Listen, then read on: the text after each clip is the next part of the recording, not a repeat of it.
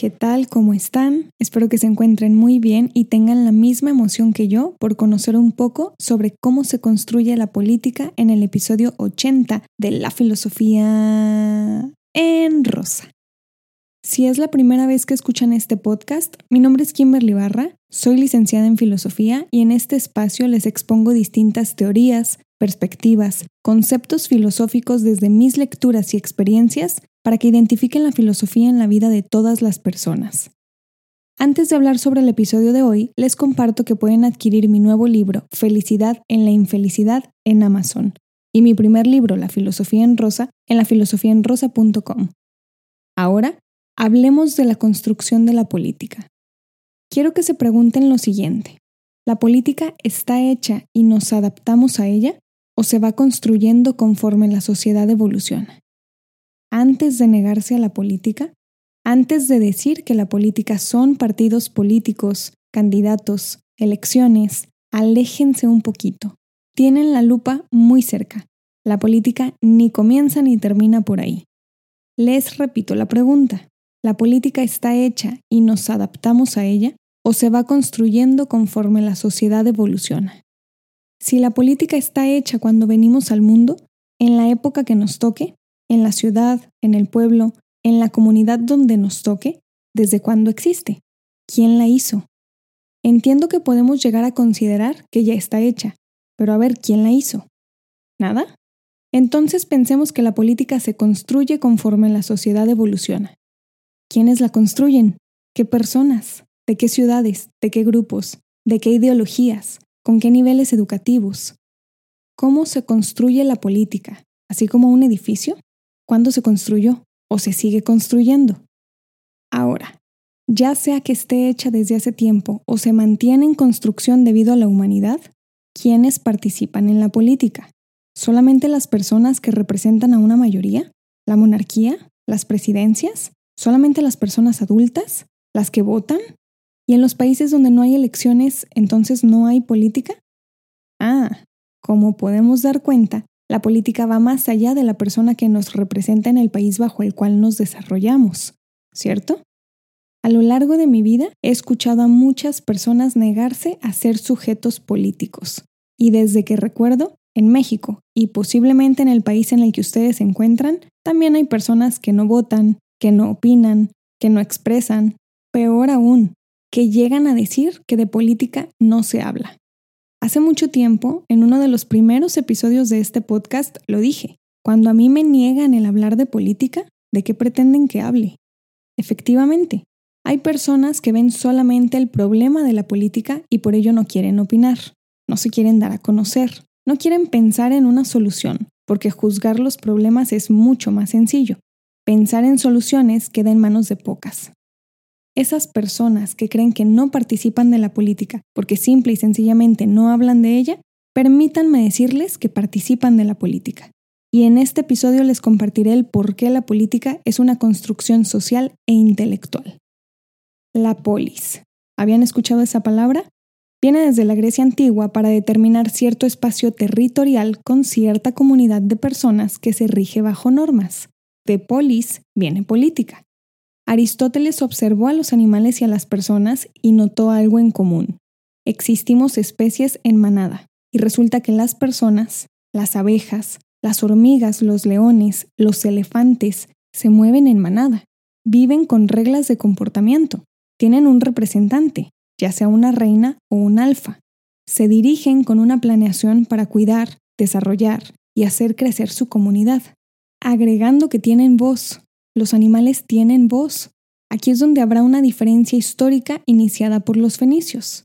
El lenguaje, las letras, ideas en nuestra mente comunicadas por medio del lenguaje para explicarnos ante otra persona. Somos el zoon politikon logoi, dijo Aristóteles, o sea, animal político con palabra. Si no saben de quién hablo, pueden escuchar el episodio 8 titulado La virtud de la felicidad, donde hablo un poquito del maestro de Alejandro Magno. Ahora que sabemos que somos animales sociales, seres que requieren de otra persona para subsistir, podemos dar cuenta que toda persona es un ser político. Y cuando yo les digo que somos animales sociales, pueden pensar que a ustedes no les gusta mucho socializar.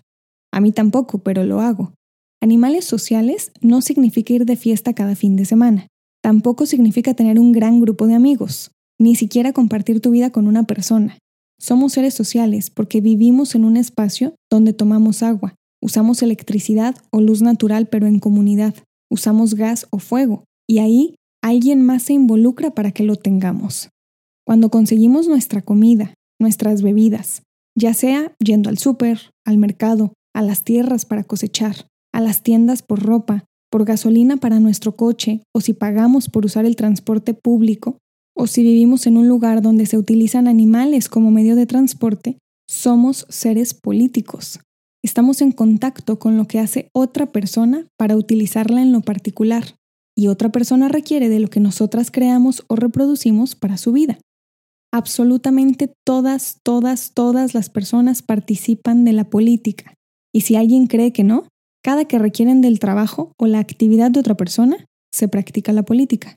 Por supuesto que hay personas ermitañas. Aristóteles dijo que aquel que vive sin la comunidad no es hombre. Yo agrego ahora mujer también. Será un dios o una bestia, pero no un humano. ¿Se dan cuenta cómo escuchando esto comenzamos a entender cómo se construye la política? Sigamos con la construcción. Cuando una persona nace, no tiene idea qué es la política pero resulta que nace en un país determinado, en una ciudad, en un pueblo, en una comunidad determinada, y su madre, padre o la persona que se hace cargo de ese pequeñito ser que acaba de nacer le registra públicamente ante el Estado o ante la comunidad a la que pertenece, y se hacen distintos ritos de bienvenida. Son muchas y variadas.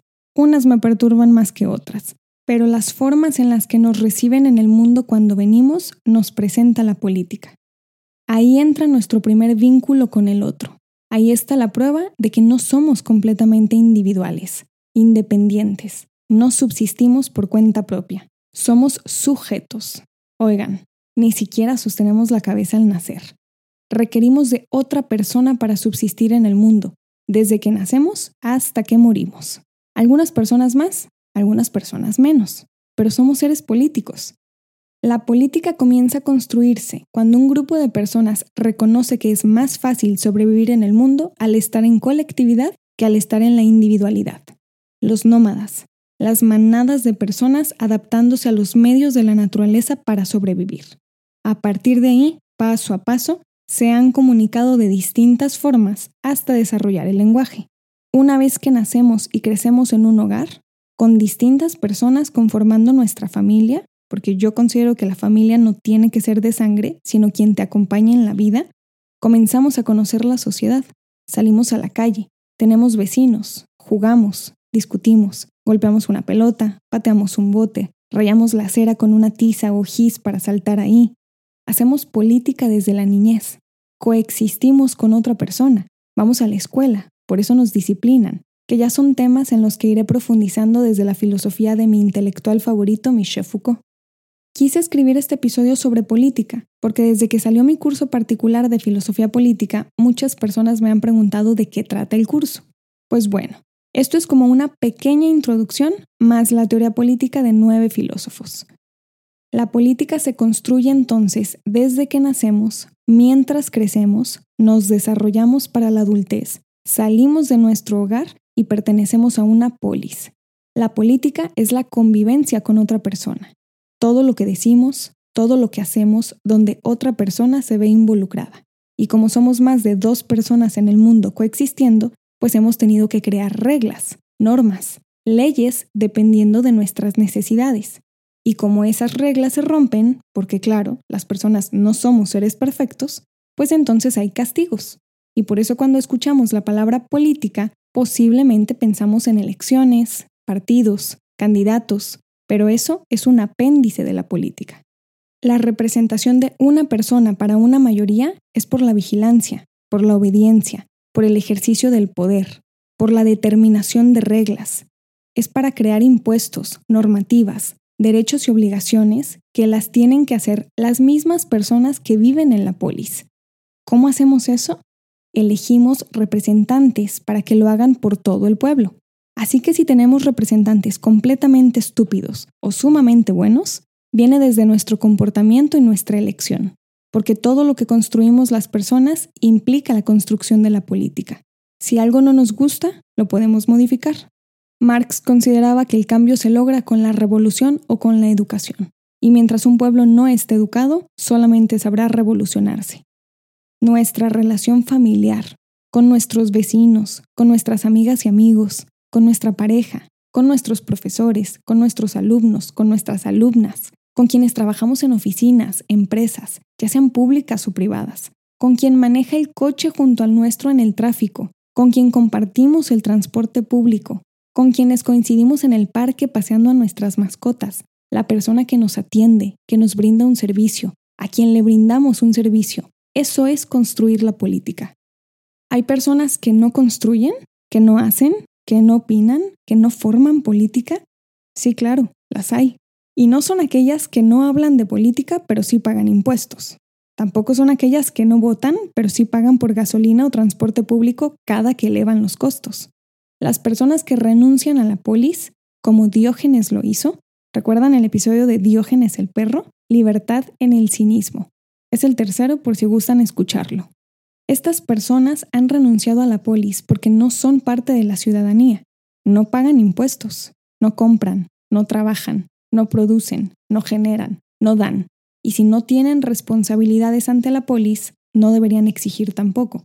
Aquella persona que quiere vivir como un dios o como una bestia, aquella persona que renuncia a ser ciudadana de la polis y no quiere tener responsabilidades, pues afronta el no tener beneficios. Si ustedes creen que no participan de la política, pero pagan impuestos, compran los productos de alguien más, trabajan por un salario o tienen trabajadores bajo su responsabilidad, eso es construir política.